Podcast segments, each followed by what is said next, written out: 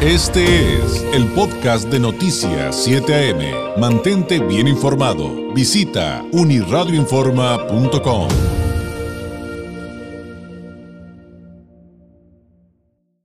Me da mucho gusto, me da mucho gusto recibir en el estudio con la sana distancia y los debidos protocolos, pero ya, gracias a que estamos en semáforo verde, comenzar a recibir invitados de lejitos, pero ya en el estudio. Y me da mucho gusto recibir aquí en el estudio a la oficial 01 del registro civil en el vigésimo cuarto ayuntamiento de Tijuana, Georgina Batis Santillana. Oficial, ¿cómo está? Bienvenida.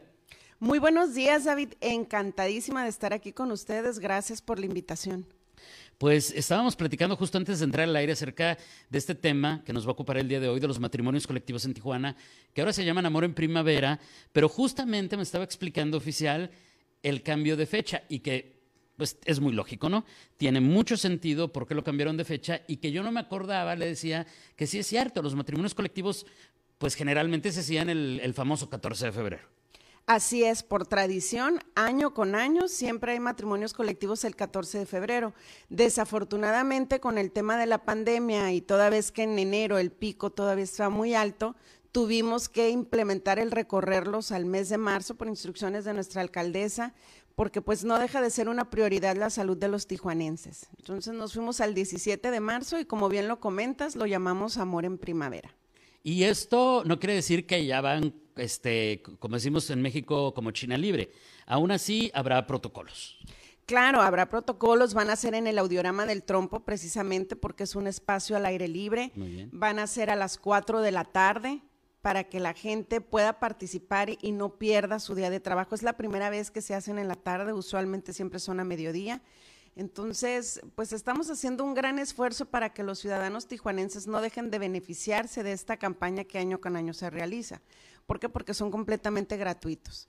Se van a ahorrar lo que es el costo de la solicitud, del matrimonio, de las pláticas prematrimoniales y aquellos contrayentes que tengan hijos en común, pues también podrán exentar lo que son los análisis prenupciales presentando las actas de sus hijos.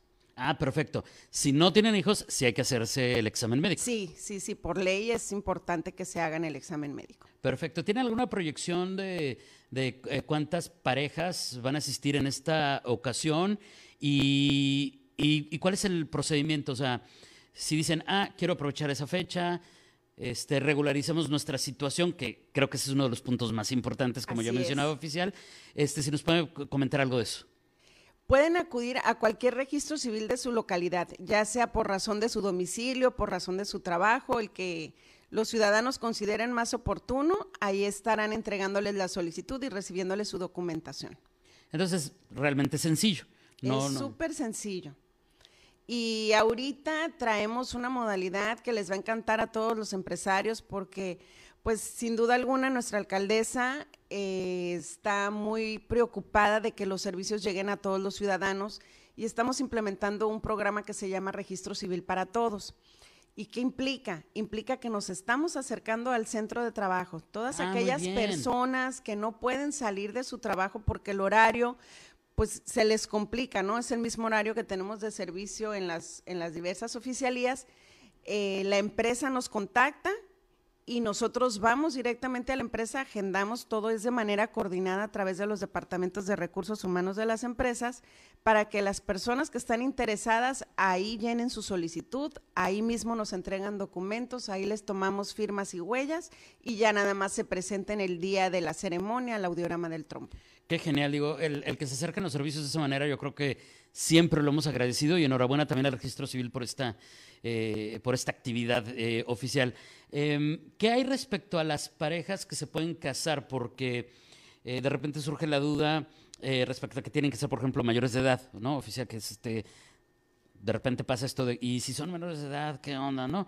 Este, pero también, em, hoy por hoy hablamos de, esquemas de, con, me refiero a políticas, más bien, a políticas públicas de, de respeto de equidad, eh, también de inclusión. Y pues ya, en otras ocasiones hemos visto la participación también de estos matrimonios igualitarios. Así es.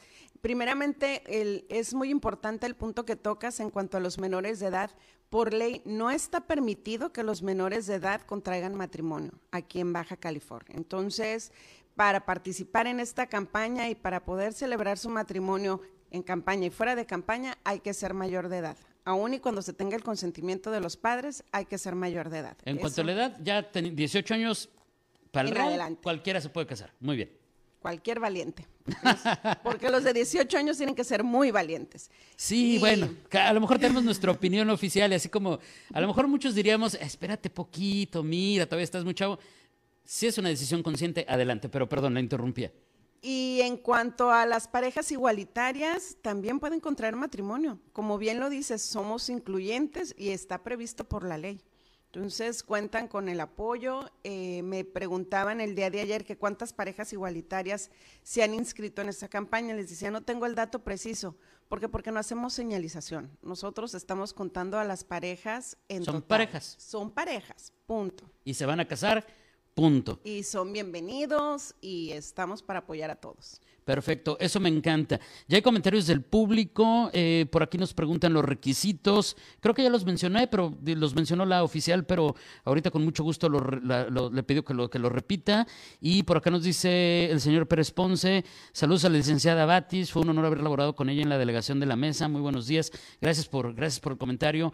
Eh, Víctor Manuel, pues si podemos repetir los requisitos, o sea, con qué documentos tienen que llevar, eh, qué documentos tienen que llevar oficial a, las delegaciones donde quieren inscribirse para los matrimonios colectivos? Es muy sencillo, solo las actas de nacimiento de los contrayentes, original y copia, copia de sus identificaciones, necesitan llenar la solicitud, presentar los exámenes prenupciales. En el caso de que tengan hijos en común, pues nada más lo acreditan con el acta de nacimiento de los hijos y las pláticas prematrimoniales.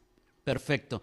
Eh, cuando alguien eh, se une en matrimonio civil, eh, pues generalmente lleva sus, sus, testigos, ¿no? Así es. Eh, ¿Qué pasa cuando es un matrimonio colectivo?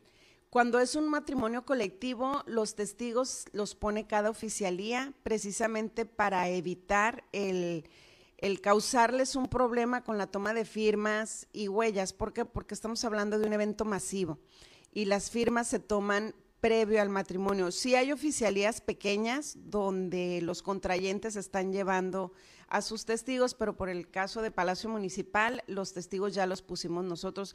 Esto sucede únicamente en matrimonios colectivos.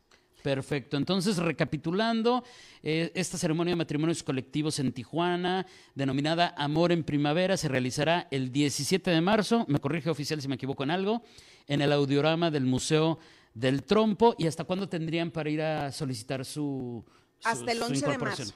Hasta el 11 de marzo. Hoy es 2, 11, tienen 10 días más. Perfecto. Así es. Sí, porque nosotros pues tenemos que hacer todo el procedimiento de capturar la información, de poderles tomar firmas y huellas y de estar súper organizados para que sea un evento memorable para ellos. No quisimos hacerlo por Zoom el 14 de febrero precisamente por eso, ¿no? Porque las novias merecen que verse bellas y, y vivir su momento, el, el estar frente a frente a su pareja y declararse el amor que, se tienen el uno al otro. Una vez concluyendo este proceso eh, de, solicitud eh, y ya que les digan que, ya está listo, ya nada más es presentarse ese día eh, en la hora que les indiquen. Ya nada más es presentarse ese día a vivir la ceremonia, porque la solemnidad del acto se va a hacer precisamente en el audiorama del trompo. Perfecto. ¿Y qué hay? Si quieren llevar algún invitado, ¿va a estar permitido? ¿No va a sí, sí, va a estar permitido sí estamos calculando que van a llevar alrededor de dos invitados las parejas.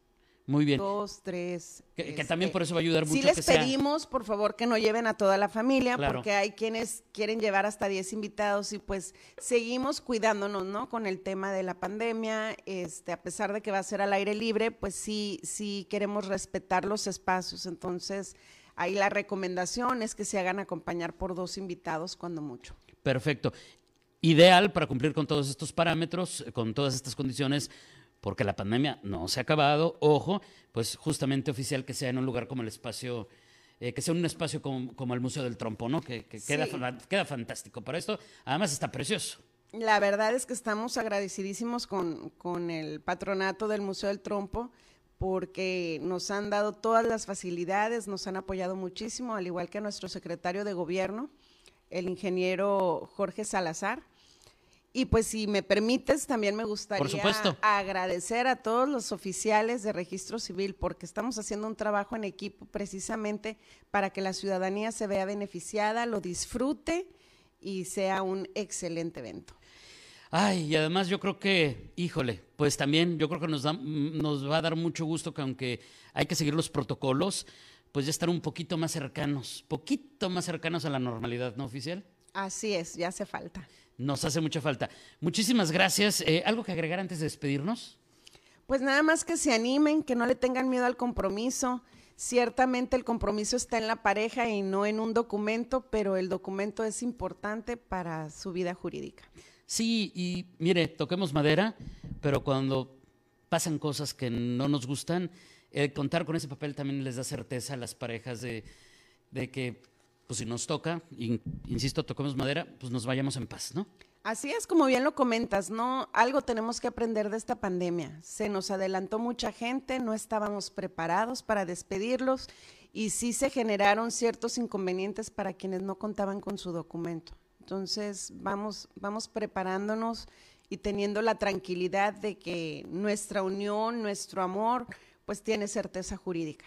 Certeza jurídica que viene desde el amor, y se vale decirlo. Así es. Gracias, gracias oficial. Le agradezco mucho que nos haya visitado el día de hoy. Al contrario, gracias a ti, David. Buen día. Buen día, es Georgina Batis Santillana, oficial 01 del Registro Civil en el vigésimo cuarto Ayuntamiento de Tijuana. Este fue el podcast de Noticias 7am. Mantente bien informado. Visita unirradioinforma.com.